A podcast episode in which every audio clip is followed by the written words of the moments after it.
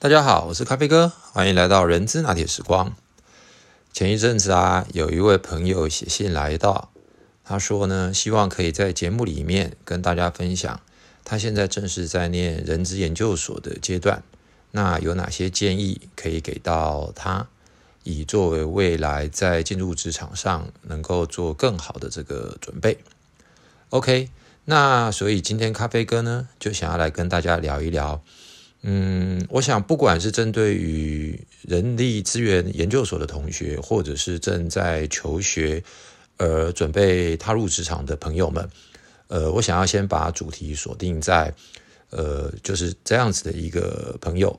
那在您现在即将踏入社会之前，呃，想要给您的一些建议。所以今天的主题我就定为是给踏入职场新鲜人在求学期间的一些建议。好吗？好，呃，那我想首先，我想先跟各位朋友分享第一个最重要的重点，就是，呃，大学其实还算是一个通才的教育，虽然有机械科啦、资讯科啦、呃，心理系啦、中文系啦、物理系等等，那但是我认为它毕竟还是属于一个比较广泛的通才教育，而一直到您念的硕士或者是博士。那会在某一个专业领域里面下去的深入研究，所以呃，我认为大学是通才，硕博士才是专才。但是呢，不管我们是在大学或者是硕博士的就学期间，我想要给大家的有几个建议。第一个，呃，我们一定要建立的是一个具备独立思考跟不断进行思维辩证的一个这样子的过程。怎么说呢？因为在学校里面，毕竟台湾的教育体系，如果不是走技职教育的话，可能都是偏理论较多。那在进入职场之后，有很多都是操作性的会比较多，而这些操作性的过程，可以透过日积月累，短则一两个月，长则一两年。可能就在某一些技术性的这个操作上面，就能够达到一定的成熟度。但是呢，当我们在做这些比较执行面或者是操作面的工作任务的过程当中，如果我们能够独立的思考一些问题，然后去加以判断，那当然工作也并不仅仅只是在专业上面的工作，我们还会接触到可能是公司的一些资讯，跟其他部门的互动。以及对于某些政策、对于某些技术领域的判断，是应该往 A 的方向，还是应该要往 B 的方向走的时候，我们应该要学会的是，为什么公司最后会决定往 A，或者是往 B？那在这样子一个思考的过程当中，如果换成是我们，我们会如何去做这个决定？而这个决定的背后，就有非常重要的，就是我们一个独立思考的能力，还有不断的进行思维的辩证。而在这两项能力的背后，其实就又代表的是我们对于这个产业，或者是整体社会的趋势，以及所谓的，以及所谓的这个政治关系、地缘关系、社会状态。甚至于是全球化的趋势等等，那从大而小不断的去解析之后，才能够去做出了一个这样正确的决策。因为商业的决策是非常复杂的，除了刚刚所谓的 P E S T，也就是政治立场、呃经济社会还有科技以及世界趋势之外，当然我们再把它 narrow down 缩小范围，也就是这个产业未来的走向。所以，我认为独立思考还有不断的进行思维的辩证的一个这样的能力非是非常重要的。那第二个部分，我觉得还有一个很重要的就是 learn how to learn，也就是我们应该要建立起如何学习新事物的能力。因为当我们进入职场之后，可能在刚开始的两三年之内，都还是在一个相对单一。相对范围限缩的一个专业领域上面去执行我们的工作，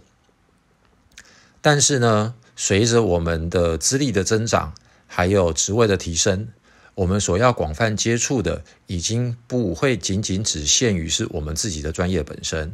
因为毕竟一家企业的营运，它是必须由各个单位、各个部门、各个功能、各个人员，内部、外部，大家一起努力，才有办法去达成的一个越来越艰难的一个任务。所以，如何学习新事物的能力的这件事情，就也显得非常重要的。那等到我们在进阶到更资深的一个阶段的时候，当我们有了一些成功的案例，当我们有了一些成功的经验，可能我们就会有相对更主观的一些判断，而往往在这个时候，我们就要面临到的是别人对于我们在专业上面的判断，给了很多不同的批评指教，甚至于是认为我们的思考方向是错的时候，我们是不是拥有一个？比较开阔的心胸，或者是广纳谏言的一个态度来思考，为何别人会反对，或者是认为我们的看法是不对的。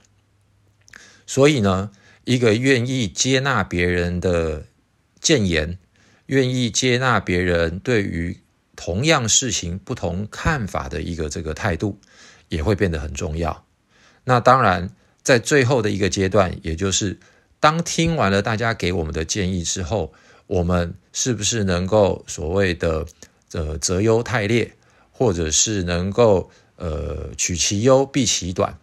在最佳的一个选择跟判断之下，而进行所谓的自我批判，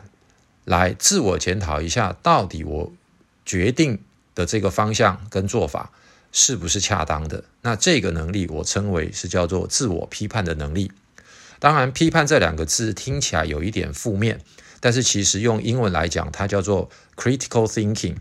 也就是不断的去自我辩证，不断的去自我讨论，问自己到底这么做才是最佳方案，还是应该采取另外一个做法？OK，所以呢，我想刚刚提到的这几个能力是远远超过于我们在课本上面，在理论上面。在专业技术能力上面，所更应该要具备的一些所谓的思考能力跟所谓的态度。好，那在接下来想要跟大家分享的，也就是我们常常会听到的，要广泛的去阅读各项的书籍，或者是去贴近现在目前的时事、政经，那以及所谓的世界的发展趋势跟潮流。这样，当我们在接触新的事物、新的知识的时候，我们可以让自己用一个更宏观的角度来看待所有事情。另外，如果我们在在学期间能够有很多的实习的机会，或者是打工的机会，我也会鼓励各位朋友应该尽量去争取。而所谓的实习跟打工，我认为它真正要达到的目的，并不是去赚取。所谓的每小时的最低工时一百六十八块的这件事情，而是会着眼于在实习跟打工的过程机会，我们会接触到更多跟我们不一样专业背景的人，各个不同的产业，各个不同的工作形态，或者是各家公司所提供不同的实习的过程当中，我们所能够学习到的。而这样子的一个过程，它会不断的去冲撞我们自己既有的思维之外，更能够让我们了解到它的一个工作环境，或者是在不同的工作任务条件之下所带来给我们自己的一个呃冲击或者是看法，而它就可以开阔了我们的视野。那如果真的还要再提到专业的部分的话，那我就先把它限说到，如果您是念人力资源或者是企业管理相关的同学，而您又未来想要从事人力资源工作的话，那我会建议您可能在心理学、经济学、公司法、民法、所得税法、财务、会计、行销、生产、法律等等的相关的这些专业，都应该要广泛的去涉略。因为呢，毕竟人力资源管理它跟人就是最息息相关的，而我们在气研所，或者是人资所，或者是心理所，或者是劳工所，或多或少都会学到很多跟人资、气管有关的相关的专业。但是当我们到了职场之后，对于人的这件事情，对于企业发展的这件事情，对于企业竞争的这些事情，它就会需要有刚刚我所提到上述的这些专门的学科来作为我们一个非常重要的基础。那撇开刚刚提到的，不管是态度、学习，或者是一个思维、自我判断、自我辩证等等的这些能力之外，那最后我还想要送给所有的朋友几句话：我们一定要不管在任何时候，都要有一个自己很好的一辈子的朋友，而这一辈子的朋友就是一个良好的运动习惯。今天不管是做瑜伽、上健身房、跑步、游泳、打羽毛球等等，这样子的一个一辈子的朋友，他会协助我们在职场上面临到压力的时候。或者是在休闲、在家庭生活、在朋友活动的时候，他是给我们一个最好的舒压方式。第二个，一定要在就学期间能够有一群，可能三四个、四五个就够了的一群好朋友，而这些好朋友，可能未来大家会在各自不同的产业、不同的公司、不同的国家发展，但是呢，它是一个可以让你谈心。他是一个敢跟你讲真话，他是敢吐槽你的好朋友。因为当我们到了职场上，可能要能够交到这样的真心的好朋友，会相对的不容易。所以总结今天以上跟大家分享的，我大概简单就用一句话来说，就是其实未来的工作职涯很长，尤其以我们现在的平均年龄寿命已经高达七十三岁。七十五岁、七十八岁，甚至于我认为未来人类都可以活到一百岁。所以呢，不仅是在求学期间，或者是在职场上面的工作，如何取得我们的身心灵平衡，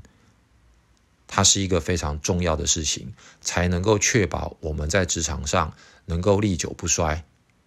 好喽，那以上今天的分享就到这边，谢谢您的听收听，我们下次见，拜拜。